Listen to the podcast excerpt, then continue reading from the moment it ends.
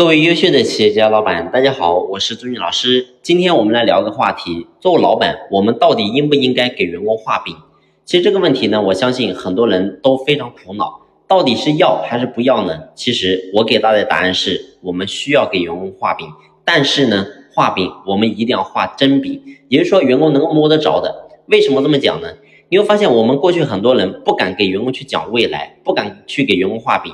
为什么不敢去呢？其实很多人的内心里面总觉得，我给员工画饼，万一员工不相信，员工他觉得我在给他画饼呢？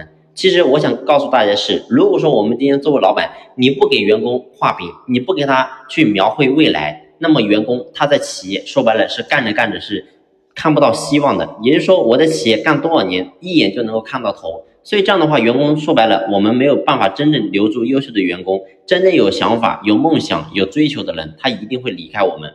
所以呢，这是不利于我们企业发展的。那么我们要想真正能够留住这帮人，必须要能够给他们塑造一个美好的未来，让他在企业能够看到憧憬。但是呢，我刚才讲了，如果说我们给员工今天所塑造的未来是假的，是空洞的，是没有办法实现的，那你会发现员工最后。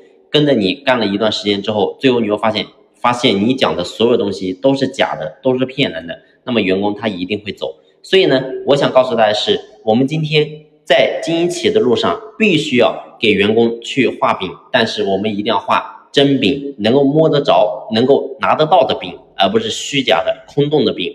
好了，今天的分享呢，就先分享到这里，感谢你的用心聆听，谢谢。